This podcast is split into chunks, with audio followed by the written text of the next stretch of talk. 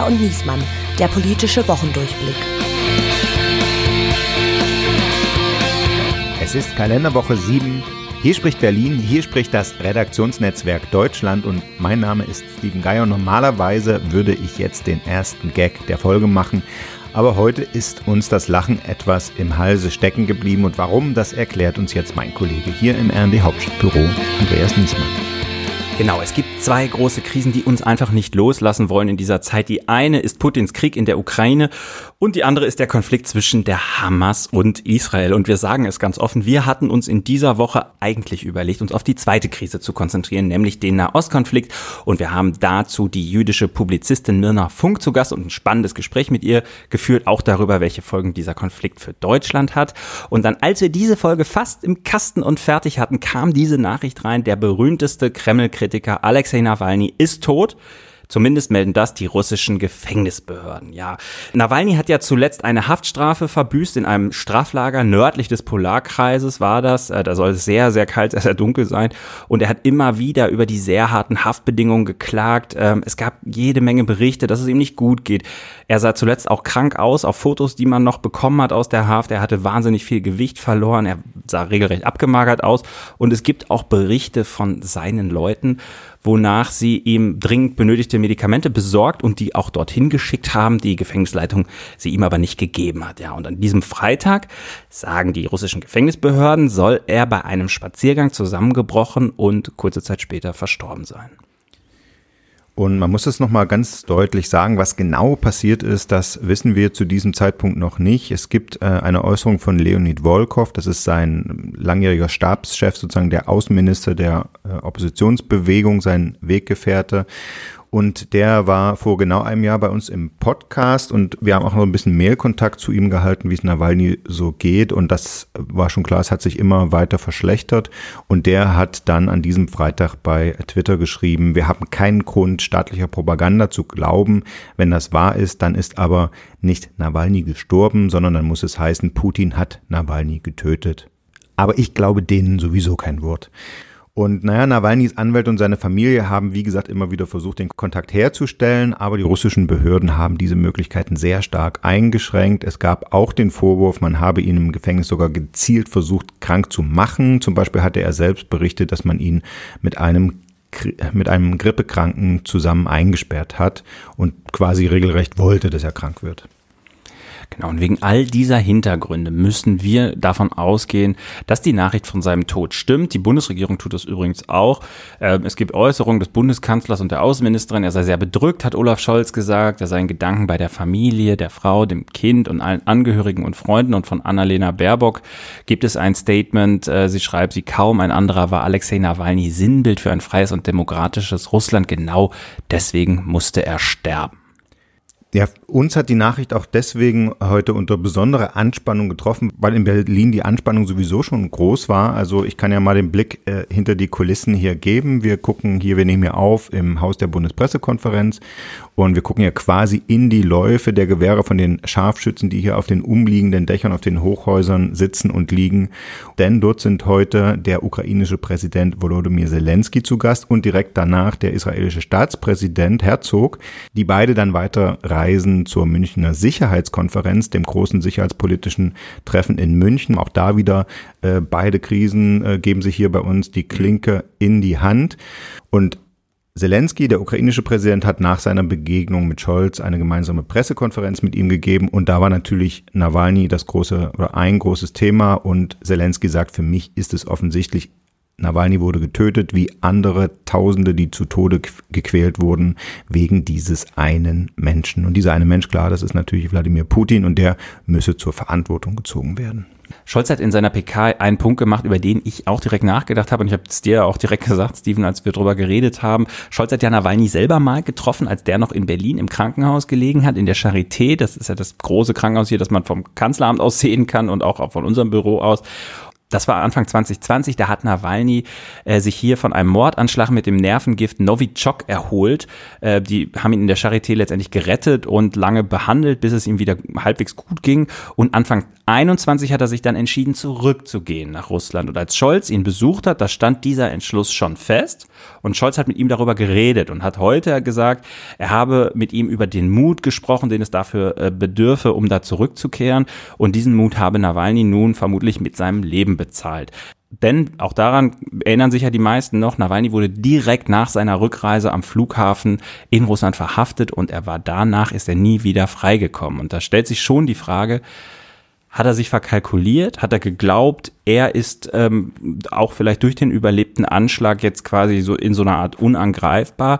Hat er es in Kauf genommen? Hat er es, hätte er es ahnen können? Vielleicht sogar müssen?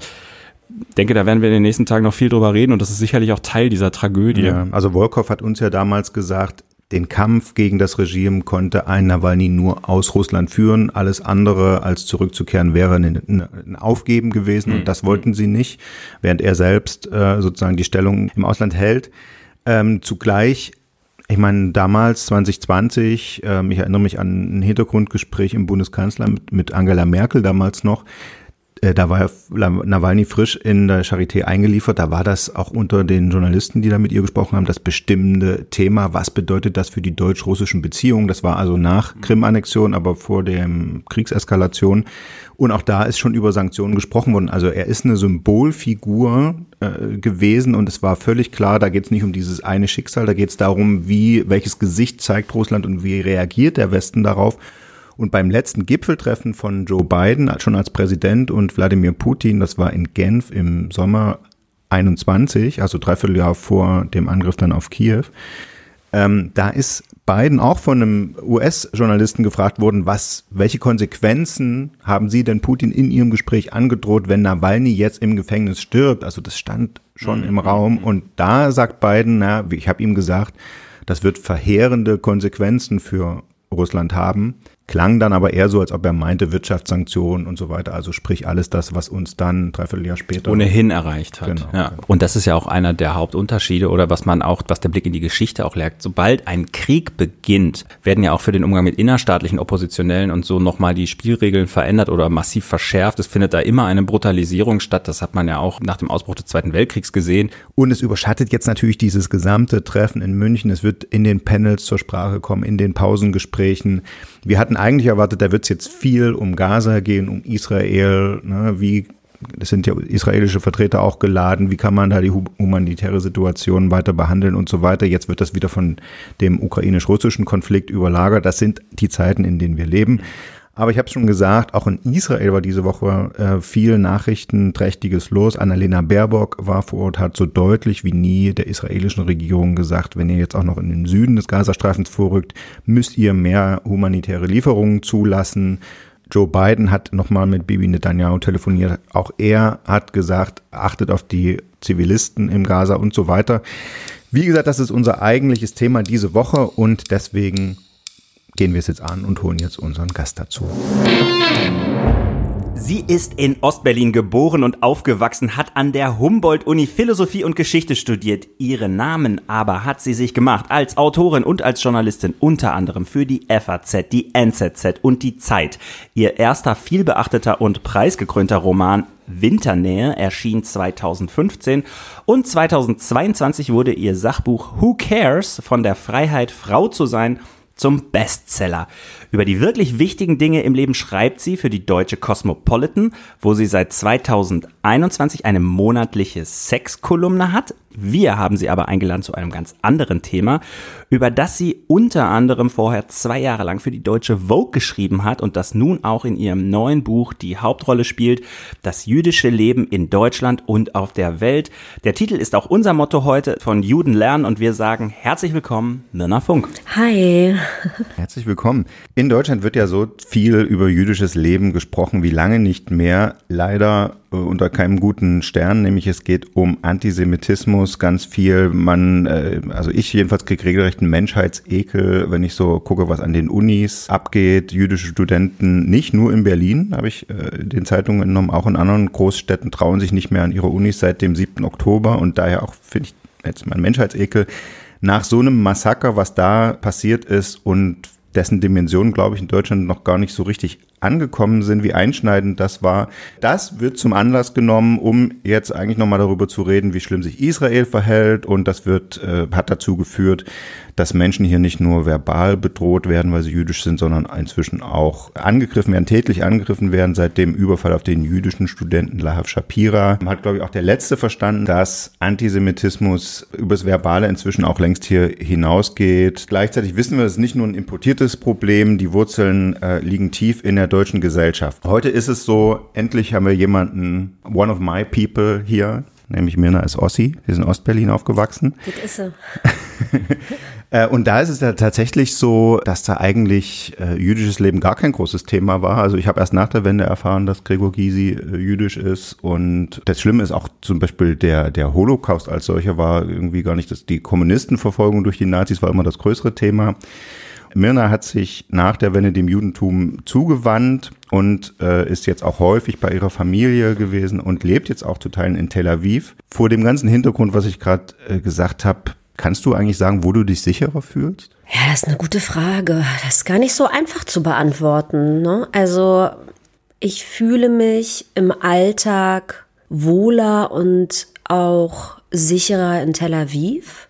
Gleichzeitig denke ich natürlich an meine Tochter, die ein bisschen über acht Jahre alt ist und frage mich auch, wo die eigentlich äh, am sichersten ist und stelle mir vor, sie wäre jetzt 18 Jahre und äh, wäre jetzt auf das Festival in der, in der Wüste gegangen. Ne? Und gleichzeitig stelle ich mir vor, sie ist 18 Jahre und geht an eine Uni in Deutschland. An dem einen Ort wird sie erschossen, am anderen Ort wird sie als äh, widerliche Zionistin und Rassistin und als Nazi beschimpft beschimpft. Das ist ja das, was so die Realität ist, dass viele Juden sagen, wir fühlen uns in Deutschland nicht mehr sicher. Und gleichzeitig man natürlich weiß, im Nahen Osten, in Israel, wo der jüdische Staat ja ist, also der eigentlich von seiner ganzen Gründungsidee her der äh, Rückzugsort und der sichere Space für, für die Juden sein soll, ähm, da funktioniert das ja halt nur so lange, wie die Zäune und die Grenzbewachung steht. Und, ja. ähm, und es gibt ja auch dort immer wieder Anschläge, auch so, die die es gar nicht bis hier schaffen, ne? Also so kleinere Attacken. Genau, ja, jeden Tag eigentlich, genau, ja. Genau. Mhm.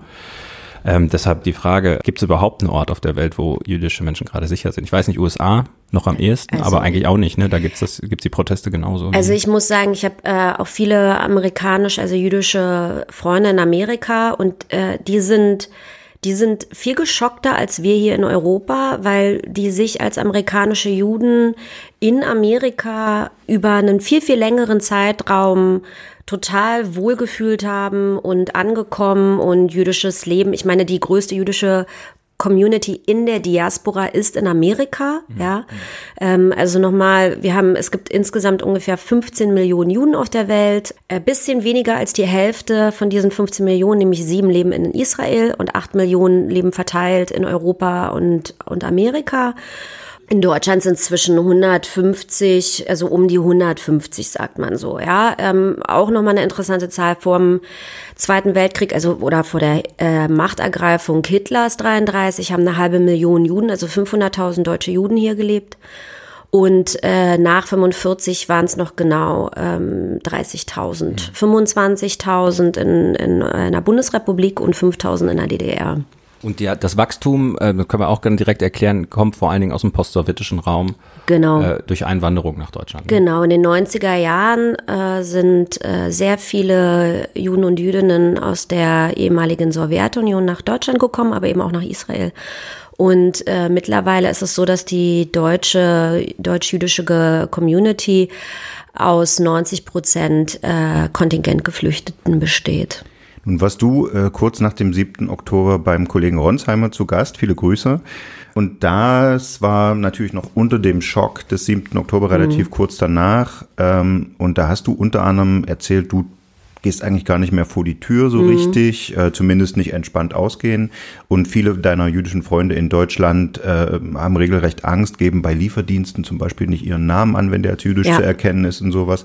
Äh, das hat mich schon äh, schockiert und ich habe mich gefragt, dieses Gerede vom Nie wieder, und wir haben gerade den Holocaust natürlich schon wieder erwähnt, war das schon immer geheuchelt? Äh, kippt es jetzt durch die Kriege? Also wenn der Punkt erreicht ist, dass du nach einem Massaker an Juden in Israel nicht mehr dich vor die Tür traust, weil du Angst hast, äh, angefeindet zu werden und Juden sich regelrecht verstecken müssen. Was heißt das für diesen großen deutschen Anspruch der Nachkriegszeit, äh, es darf nie wieder zu einer Bedrohung von jüdischem Leben kommen? Also ich glaube, es ist erstmal wichtig zu verstehen, dass es wirklich so war, dass ich also locker anderthalb Monate, zwei Monate mich, also ich bin einfach nicht rausgegangen und ich habe auch immer noch, ich war niemand, der seine Tür so von innen verschließt. Ich fand die Leute immer total lächerlich, die so von innen nochmal mit dem mhm. Schlüssel. Und ich habe seitdem äh, wirklich, also so ein also in meinem Sicherheitsschloss verschließe ich die Tür und ich habe jetzt erst vor zwei Wochen meinen Namen wieder zu meinem richtigen Namen auf allen Apps verändert. Es ist aber immer noch so, dass ganz viele Jüdinnen oder Juden oder Israelis mit klar klingendem hebräischen Namen keine, ihre Namen nicht angeben bei den Apps. Dann zum nie wieder, ich, ich kann mit diesem äh, äh, Satz ja gar nichts anfangen und nicht mit diesem Hashtag. Ich habe vor zehn Jahren einen Roman geschrieben. Jetzt genau zu diesem Zeitpunkt habe ich angefangen, Winternähe zu schreiben. Und in diesem Roman geht es um Antisemitismus in Deutschland und auch den Nahostkonflikt und jüdische Identität. Und ähm, ich bin dann irgendwie im Sommer 2014 in Tel Aviv gelandet, während der letzten wirklich, wirklich großen Auseinandersetzung äh, zwischen Israel und der Hamas, die auch über drei Monate ging. Ich habe da auch äh, Raketen erlebt und so. Also ich habe diesen gesamten Krieg über in Tel Aviv verbracht. Und in diesem gesamten Roman den, wenn man den jetzt liest und viele haben den in den letzten Wochen auch nochmal gelesen und so Screenshots gemacht und die auf Insta gepostet und mich getaggt und so und äh, und man liest es und denkt, den habe ich jetzt gerade geschrieben. Und das ist schon wichtig zu verstehen, dass Leute, die vielleicht nicht unbedingt jüdisch sind, natürlich auch Antisemitismus selbst überhaupt gar nicht so erleben, wie Juden Antisemitismus erleben. Und das dazu führt, dass man dann immer, wenn es so richtig doll laut und groß wird, dass dann immer alle so, huch, äh, da draußen gibt's ja Leute, die mögen keine Juden, äh, ist ja interessant. Und, äh, und Juden wissen das eigentlich. Ich glaube, ähm, auch wenn man zum Beispiel Ron Steinkes Buch Terror gegen Juden liest, ja, dann ist das eine Kontinuität, auch eine Kontinuität nach 45, dass auch in Deutschland Juden nicht sicher waren. Und das ist traurig und, aber äh, man muss das irgendwie auch aushalten, dass das leider Realität ist für die jüdische Community in diesem Land. Ich habe ja in meiner naiven Art immer gedacht, ähm, eigentlich in, in einer säkularen Gesellschaft, wie wir in der, wie wir in Deutschland sie ja nun ähm, irgendwie haben, spielt die Religion doch eigentlich gar keine Rolle, ob jetzt jemand irgendwie protestantisch, katholisch oder jüdisch ist. So what? Wir sind alle irgendwie Deutsche oder haben halt einen anderen Pass, ist auch egal. Aber jetzt habe ich gelernt, auch von dir, es geht hier nicht nur um eine Konfession, sondern Judentum bedeutet letztendlich mehr. Genau, ich glaube, das ist dieses große Problem, was hier auch in Deutschland existiert. Deswegen sagen Leute auch sowas wie Menschen jüdischen Glaubens. Das ist so cringe für uns. Da läuft es uns immer echt richtig eiskalt den Nacken runter. Das liegt auch daran, dass Leute äh, sich nicht trauen, Jude zu sagen. Während meiner Lesung bitte ich dann oftmals auch Leute einfach gemeinschaftlich sagen, alle jetzt mal zusammen zehnmal Jude, Jude, Jude und ihr werdet sehen, nichts passiert. und ähm, man kann einfach Jude sagen, ne? Ist kein Schimpfwort. Äh, und Jude zu sein, ist eine Volkszugehörigkeit Zugehörigkeit ist eine Ethnie, ist eine Kultur. Diese Kultur existiert seit über 3000 Jahren. Äh, unser Kalender geht noch weiter zurück, nämlich 5784 Jahre. Und diese, nur weil Hitler aus Juden eine Rasse gemacht hat, hm und dann begonnen hat, diese Rasse irgendwie zu definieren und diese Rasse zu verfolgen, weil sie verfolgt werden muss und ausgelöscht werden muss, um die deutsche Seele äh, zu erlösen. Das bedeutet nicht, dass Juden nicht ein Volk sein dürfen. Ja, also wir können uns ja nicht für immer ähm, von Hitlers Spinnereien irgendwie äh, beeinflussen lassen. Und das ist wichtig zu verstehen. Und es ist noch wichtiger zu verstehen, dass dieses jüdische Volk heißt am Israel, ist das Volk Israels. Und, äh, und dieser Ort Israel ist die Geburtsstätte dieses Volkes, aus dem dann vor 2000 Jahren die Römer dieses Volk Israel, nämlich die Juden vertrieben haben. Gerade dieser Doppelcharakter als, als Volk und als Religionsgemeinschaft sozusagen ist ja das, womit viele auch nicht zurechtkommen, so, also was auch eine Wurzel des Antisemitismus zu sein scheint. Jetzt sind wir eigentlich schon äh, beim nächsten Punkt, nämlich bei deinem Buch. Unter dem Radar. Deutschland ist ja ein Land, in dem Erinnerungskultur mit Blick auf den Holocaust eine große Rolle spielt, das wahnsinnig viel staatliche Vorgänge hat, ne? Äh, Gedenktage, aber auch zivilgesellschaftliche wie diese Stolpersteine und sowas. Und äh, mir ist aufgefallen ein Tweet von Marina Weißband, die früher bei den Piraten war und heute so Publizistin und bei den Grünen ist und sowas. Und die hat mal geschrieben, also sie hat sich immer gefragt, warum wissen eigentlich die Deutschen so wenig über Juden? Und sie sagt, ihr ist dann aufgefallen, es wird eigentlich nur über tote Juden gesprochen. Und da scheint mir was dran zu sein, was natürlich auch damit zusammenhängt, äh, dass es hier so wenig äh, lebendiges jüdisches Leben gibt im, im Vergleich. Nun hast du ein Buch geschrieben, das heißt Von Juden lernen. Das kommt so ein bisschen auf den ersten Blick daher wie ein, so ein Lebensratgeber, aber unser Eindruck war auf den zweiten Blick, ist das eigentlich eine Möglichkeit, auch was über Juden, über das Judentum, über jüdische Kultur zu erfahren. Ist das eigentlich der, der dein Trick? Du äh, sagst, so, das könnt ihr von Juden lernen und in Wirklichkeit erfährt man etwas über die Juden? Was ich mit diesem Buch ja machen wollte, war genau das, nämlich über, über Lebendigkeit zu sprechen. Wir, also Juden leben ja. Sie leben übrigens sehr gerne. Äh, leben bedeutet ihnen ganz viel. Deswegen sagen sie auch, wenn sie anstoßen, Lechaim, auf das Leben. Und hier in Deutschland, genauso wie Marina es ja auch sagt, wird ausschließlich über tote Juden gesprochen. Ich habe 2017 für die Zeit so eine Reportage auch gemacht, die äh, habe ich genannt äh, Wir lebenden Juden. Und es gibt auch wirklich leider ein, es gibt fast so eine Obsession mit toten Juden und wenn es um Lebende geht, dann äh, hyperventiliert man. Und, äh, und ich wollte vielleicht auch, dass alle hyperventilieren so lange, bis man dann aufhört zu hyperventilieren. In diesem Buch habe ich einfach acht jüdische Denkkonzepte genommen, die auch nicht im Zusammenhang miteinander stehen, die nicht irgendwie äh, die es nicht irgendwie gesammelt in einem bestimmten Text gibt, sondern ich habe ganz genau geguckt, welche, welche nehme ich mir heraus und habe genau diese Denkkonzepte äh, in, in Dialog mit dem Jetzt gesetzt. Ich wollte also ein Buch schreiben, das bestimmte Dinge, die heute in der Gegenwart enorm relevant sind für uns in der Gesellschaft, aus jüdischer Sicht beurteilt, weil Juden viele, viele Jahrtausende sich immer wieder mit gesellschaftlichen Zusammenhängen, aber auch der menschlichen Existenz enorm beschäftigt haben. Das macht jüdische Kultur aus und es macht auch jüdische Philosophie aus, zu diskutieren, zu zweifeln, in Dialog zu treten, immer wieder auch über Themen zu sprechen und durch diesen Dialog und durch dieses Diskutieren und auch durch dieses Streiten sich eigentlich progressiv nach vorne zu bewegen. Äh, ich bin in, in meiner Jugend sehr amerikanisch beeinflusst worden, dachte ich, weil ich äh, so Salinger gelesen habe, als wir Abi gemacht haben. Ich habe äh, Punkrock gehört, vor allen Dingen die Ramones. Äh, später dann äh, großer Seinfeld, Schrägstrich Larry David Fan geworden und äh, noch später Jon Stewart ist zurück bei der Daily Show. Und ich hätte nie gedacht, dass das Gemeinsame von den Leuten, die mich da beeinflusst haben, ist, dass die alle jüdisch sind, weil also gerade bei den Ramones hat man das nie so auf dem Schirm gehabt. Es gibt aber ein sehr interessantes Buch darüber, dass äh, der amerikanische Punkrock, und das ist der ursprüngliche, äh, eigentlich ein jüdisches Ding gewesen ist, weil das alles so Nachgeborene Ach echt? Äh, waren. Ja. Äh, und so, und ähm, das habe ich bei deinem Buch wieder dran gedacht. Gibt es was, was eigentlich auch so säkulare Leute wie die, die ich gerade aufgezählt habe, und ich weiß nicht, also wir waren natürlich alle große Kafka-Fans oder sowas. Also, ja, das hat ja schon eine, eine große, große Rolle gespielt.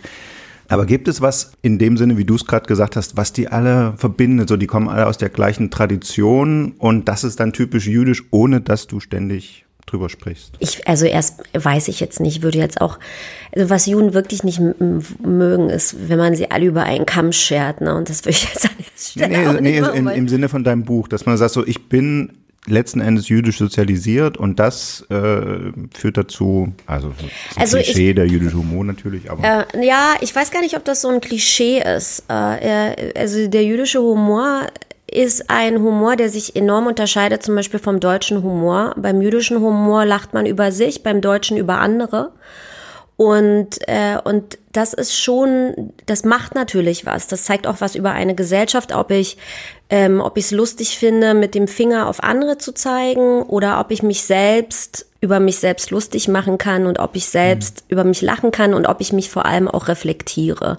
Und das Zweite ist, was man an dem äh, in dem Buch immer wieder merkt, in, auch wenn es unterschiedliche Kapitel sind, ist ähm, etwas, was im Judentum äh, Machloket heißt. Machloket ist der jüdische Streit. Man, da gibt's ganz viele Sprichwörter, zum Beispiel auch zwei Juden, drei Meinungen oder äh, es gibt eine Geschichte, kommt so ein ähm, Hilfsschiff zu so einer Insel und da ist so ein schiffbrüchiger Jude, der ist da schon alleine seit Jahrzehnten und die kommen ihn da retten und sagen, was ist denn hier, warum hast du denn zwei Synagogen gebaut, du bist doch nur äh, einer. Und da hat, sagt er, äh, in eine gehe ich, in die andere würde ich niemals einen Fuß setzen. Und den den Widerspruch, also zwei Positionen, ist lustig, ne? Mhm, ähm, und nämlich zwei Positionen zuzulassen und im Leben, ins Leben zu integrieren. Ne? Also auch wenn er in diese andere Synagoge nicht geht, er hat sie sich auf die Insel gesetzt. Und diese zwei sich widersprechenden Positionen auch auszuhalten, übrigens auch innerlich auszuhalten. Hannah Arendt hat dazu ganz viel gemacht, auch zum Zwiegespräch. Das ist etwas, was Juden wirklich gut können.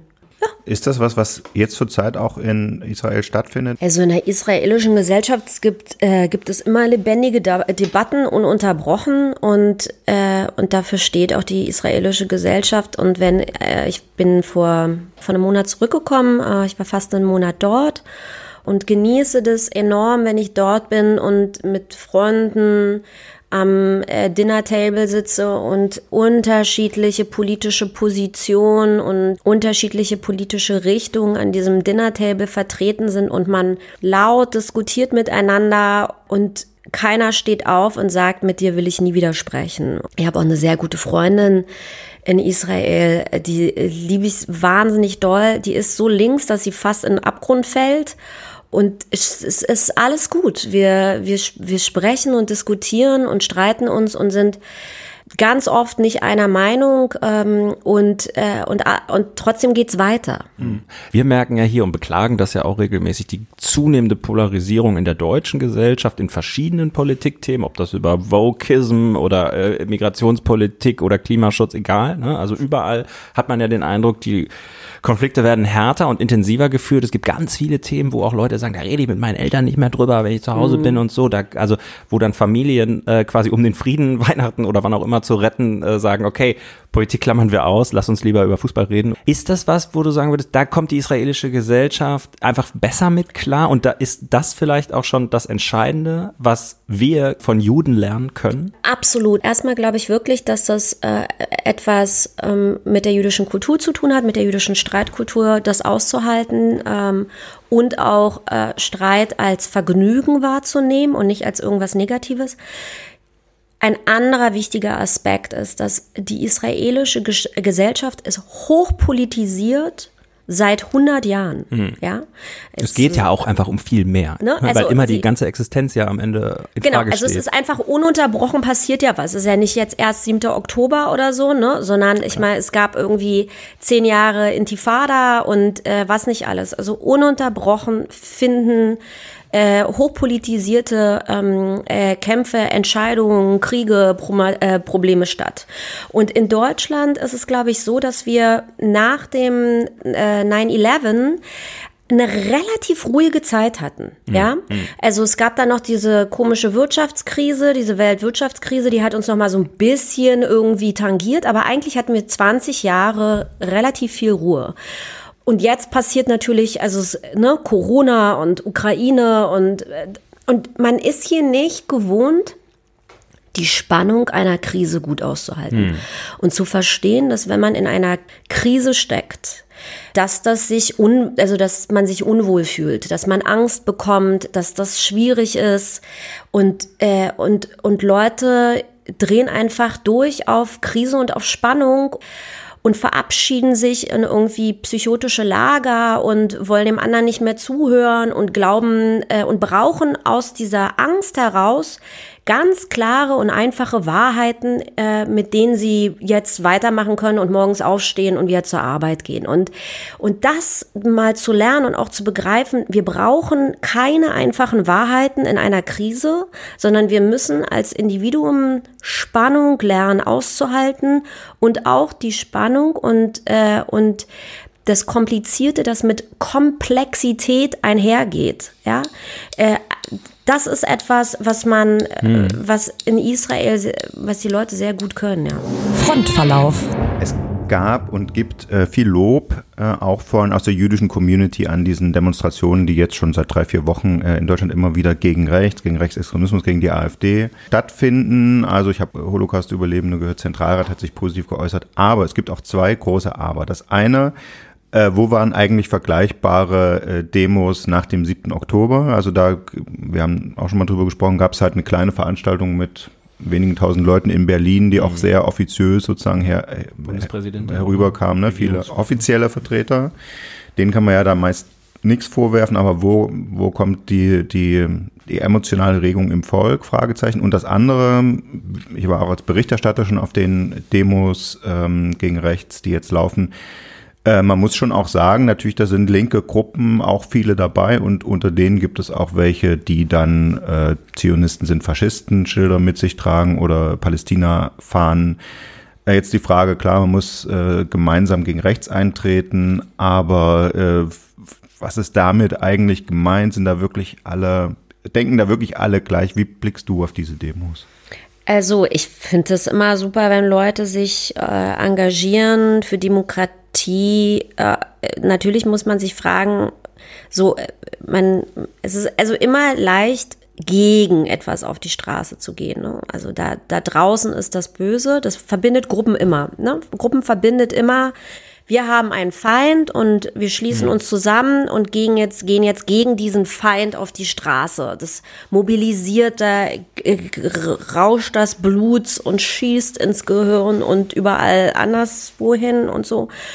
Was bedeutet aber gegen und äh, was bedeutet auch heutzutage ähm, rechts, wenn zum Beispiel natürlich linke Gruppen äh, Zionisten als Rassisten bezeichnen, ähm, dann, äh, dann haben wir hier irgendwie eine, ähm, eine Dissonanz und eine Diskrepanz, in dem wie Juden und Jüdinnen Zionisten sehen. Und ich glaube, dass es wird uns auch die nächsten äh, Jahre enorm, enorm begleiten.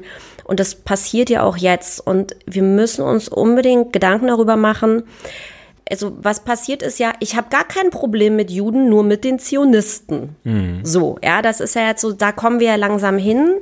Und das führt auch dazu, dass keiner, dass man Antisemitismus überhaupt nicht mehr äh, klar machen kann. Ne? Selbst und konnten wir auch schon vor zehn Jahren nicht, als nämlich während des äh, letzten Krieges Molotow-Cocktails in Wuppertal auf eine Synagoge geschmissen wurden und dann hieß das äh, in der Verteidigung ja Israel-Kritik, Israel-Kritik und äh, und das passiert jetzt schon seit zehn Jahren, dass ähm, mit dem, ja, es hat hier ja was mit Israel, na, es geht ja gar nicht um die Juden, die finden wir ja super, nur die Zionisten finden wir scheiße. Ein Großteil der Juden, und auch das ist wichtig, äh, definiert sich als Zionist. Und, äh, und wenn dann da steht, Zionisten sind Rassisten oder Zionisten sind Faschisten, dann sehen Juden, Juden sind Rassisten. Hm. Das ist so eine linksakademische Community, die sich quasi auf den Zionismus einschießt. Naja, oder dieses anti-israelische, was jetzt zurzeit rauskommt, ist natürlich auch linke Gruppen, weil die irgendwie auf diesem Trip sind, äh, äh dass sie damit auf der Seite der Unterdrückten genau, äh, stehen und so. Ne? aber jetzt gibt es Stichwort auch Fridays. Aber ist, ist, nicht, ist nicht eigentlich die viel härtere Kritik oder die viel weit verbreitetere jetzt und, und äh, wahrscheinlich auch die äh, schwieriger zu konternde, dass man sagt, äh, also wir sind für Israel, wir sind für Zionismus, wir sind äh, für einen jüdischen Staat, aber wir sind dagegen, wie dieser Krieg im Gazastreifen gerade geführt wird. Und äh, da gibt's ja nun auch, äh, und das wird ja auch in Israel sehr kritisch gesehen von der Opposition und so weiter. Und ist das nicht eigentlich die schwierige Debatte, die man führen muss, dass man dann irgendwo ja, sagt, okay, du, dass das, dass das die Palästina-Flaggenschwenker auf die Straße treibt? Nein, die äh, nicht, die nicht. Das meine ich ja. ja. Aber Aber die kriegst du im Zweifel sowieso nicht. Ach so, also, okay, verstehe. Also einer, der in seiner linksintellektuellen äh, äh, Pro-Palästina-Bewegung ist, den wirst du wahrscheinlich sowieso nicht umdrehen können. Aber die viel größere Gefahr ist doch, dass die, der, die Masse der Gesellschaft sagt, naja, aber was sie da jetzt mit den Palästinensern machen, das ist aber nicht in Ordnung. Und, Also ich finde dann, äh, und das wenn ich dadurch mal so eine gemeinsame äh, Position Bevor entsteht. Mirna das Schlusswort bekommt, wollte ich mal kurz sagen, es gibt ja einen Punkt, wo sich Bibi Netanyahu und Annalena Baerbock immer noch einig sind und dem ich mich anschließen möchte. Die, die den Krieg am schnellsten beenden könnten, ist die Hamas, indem sie alle Geiseln freigibt und äh, äh, sozusagen kapituliert.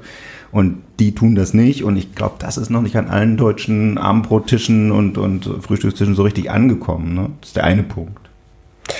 Also ich glaube, wir müssen uns wirklich äh, klar machen, dass das äh, also jedes zivile Leben, was äh, in Gaza im Moment ausgelöscht wird und äh, ist äh, tragisch und ich finde das ganz schlimm und ich wünschte mir, äh, dass es nicht passiert und mir und ich äh, wirklich mir blutet das Herz äh, dabei, äh, aber die Verantwortung für das, was in Gaza ab, aktuell passiert, trägt die Hamas. Äh, und, äh, und es befinden sich eben, wie du es ja auch gesagt hast, über 100 Geiseln, israelische Geiseln seit, den, seit dem 7. Oktober in Gefangenschaft.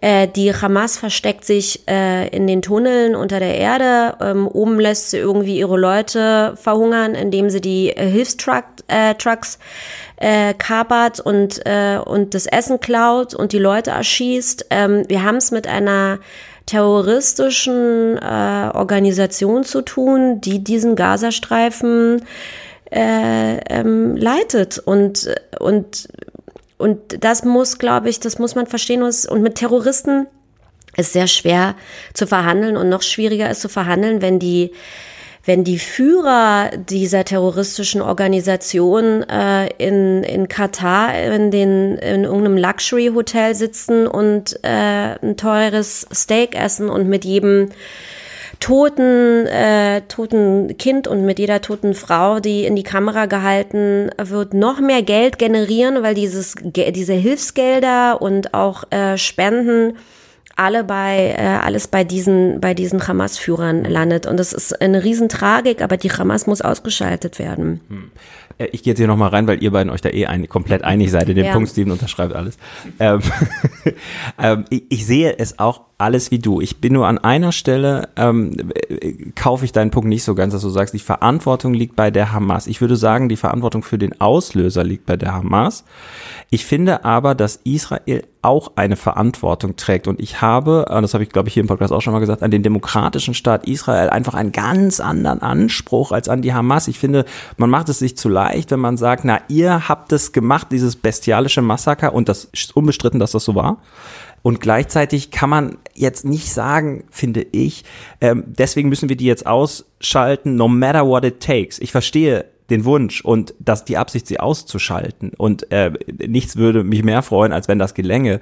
Und gleichzeitig muss der Staat Israel aber ein, ein Mindestmaß an Humanität im Umgang mit der Zivilbevölkerung dort irgendwie auf die Reihe bekommen. Und da gibt es ja nun inzwischen ernsthafte Bedenken, dass das nicht an jeder Stelle gelingt. So. Also ich glaube, es ist wichtig, dass in Israel niemand das als äh, Re Revanchekrieg für den Nein, das ist 7. klar. Oktober sieht. Und nochmal, also man will die Ursache ausschalten, das ist völlig nee, nee, klar. man will die Geiseln befreien. naja, man will beides. Also man will, man, also ich glaube, es ist ganz wichtig zu verstehen, ganz, ganz wichtig zu verstehen, dass in Israel nur sieben Millionen Juden leben. Sieben Millionen Juden, ja. Und, äh, und dass von diesen sieben Millionen Juden eben 130 Familienmitglieder in Gaza sind und dieses entführt werden von der Hamas ist etwas, was innerhalb der israelischen Gesellschaft über Jahrzehnte eine große Angst ist. Alle haben Angst vor der, von der Hamas entführt zu werden, weil es gab immer wieder Entführungen und das hat Jahre gedauert, äh, bis die Geiseln dann äh, wieder freigelassen wurden und ähm, dass man diese Geiseln, jetzt hat man ja gerade zwei äh, befreien können in Rafah, man kann die nicht aufgeben. Das ist wie zu sagen, ein Familienmitglied, also das, das israelische Volk, das, sind, das ist Familie. Du kannst diese, diese Familie, die dort gefangen gehalten wird, Frauen, die jeden Tag gerade vergewaltigt werden, die, man kann dann die nicht aufgeben, sondern man muss die rausholen, so wie man immer versuchen würde, eine, ein, dein, dein eigenes Kind äh, von, von Wahnsinnigen zu befreien. Aber sind es nicht gerade die Angehörigen der Geiseln, die das ja mehr wollen als alle anderen, die den Krieg kritisch sehen? Die sehen nicht den Krieg kritisch, die wollen, dass es eine Befreiung der Geiseln durch einen Deal gibt. Es ist aber jetzt schon wieder ein äh, Ceasefire-Deal gesch äh, gescheitert. Die lehnt die Hamas auch ab, weil natürlich alles, was sie noch haben, diese Geiseln sind. Diese, diese Geiseln, und das ist total tragisch, die sind für die Hamas mehr wert als die, die gesamte Bevölkerung in, in Gaza. Die Bevölkerung in Gaza ähm, ist uns allen ganz viel wert. Mir ist die auch ganz viel wert.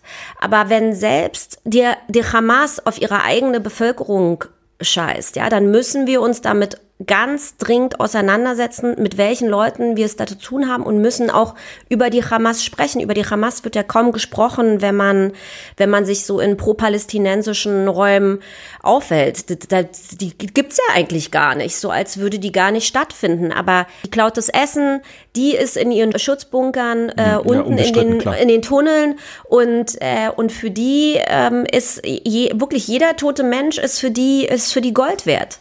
Liebe Hörerinnen und Hörer, wir sind ein politischer Podcast, deswegen ist es jetzt doch wieder dazu gekommen, dass wir ganz viel über Nahost und über Holocaust-Gedenken äh, und über Antisemitismus gesprochen haben. Aber natürlich, äh, das jüdische Leben hat viel mehr Interessantes zu bieten. Es kann Ihnen äh, helfen bei Debatten, Streitkultur, und Persönlichkeitsentwicklung. Und wer sich dafür interessiert, der geht in den Buchladen und kauft sich von Juden lernen von Mirna Funk, erschienen bei DTV.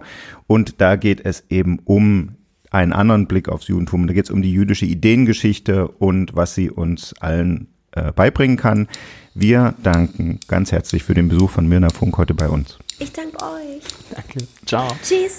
Das letzte Wort. Und das letzte Wort kommt in dieser Woche in eigener Sache, denn das Jahr ist ja nicht nur wegen der besprochenen Krisen ein ganz besonderes, sondern es ist auch ein internationales Superwahljahr und eben auch in Deutschland. Die Europawahl steht an. Die Landtagswahlen, auf die alle mit großer Spannung äh, gucken, in Ostdeutschland stehen an. Es gibt andere wichtige Personalentscheidungen, die danach ins Haus stehen dürften. Stichwort Kanzlerkandidaturen bei allen möglichen Parteien und so weiter. Und Sie kennen uns nicht anders. Darauf reagieren wir natürlich nicht mit Business as usual, sondern da haben wir uns was Besonderes ausgedacht. Genau, wir haben uns überlegt, wir wollen schneller sein und schneller reagieren auf die aktuellen Entwicklungen und wollen sie hautnah mitnehmen, auch ein bisschen in unseren Arbeitsalltag. Das haben sich auch viele von Ihnen und von euch gewünscht mit diesen Rückmeldungen, die wir bekommen haben. Was haben wir also vor? Wir werden alle 14 Tage auf den aktuellen Stand gucken, auf die Koalitionsmöglichkeiten. Wir machen kurze Kollegengespräche. Wir werden auch mal einen Politiker oder einen Wirtschaftslenker einladen hier zum kurzen O-Ton. Da habe ich mich ja bislang immer gegen gesperrt, aber okay, ich sehe ein, das kann äh, die Sache hier bereichern. Wir werden unsere unsere Auslandskorrespondenten, Experten vor Ort einbinden zu den genau. Wahlen. Wir dürfen nicht vergessen, die große USA-Wahl ist ja auch noch und wir haben natürlich Karl Dömitz in den USA und viele andere Kollegen, die wir jederzeit hier dazuschalten können. Das machen wir. Und wir werden uns auch selber mehr von unterwegs melden, wenn wir nämlich unterwegs sind. Für mich steht zum Beispiel bald eine Reise mit dem Wirtschaftsminister in die USA an und über solche Gelegenheiten werden wir künftig auch im Podcast häufiger sprechen. Genau, aber keine Angst, liebe treue Fans hier dieses Podcasts. Wir bleiben natürlich dabei, dass wir spannende Gäste einladen und mit denen sprechen. Wir machen einfach ein 14-Tage-Ding. Die Gäste in der einen Woche, dann vertiefen wir die Themen, wie sie es von uns gewohnt sind und in der anderen Woche dann das Schnelle, das Aktuelle und dann wieder der Gast. Genauso machen wir das und wir freuen uns, wenn Sie uns treu bleiben. Also empfehlen Sie uns weiter, lassen uns ein Abo da und eine kleine 5-Sterne-Bewertung. Wir freuen uns. Melden Sie sich per E-Mail, wenn Sie mögen, an berlin.rnd.de und wir sagen Tschüss, bis nächste Woche.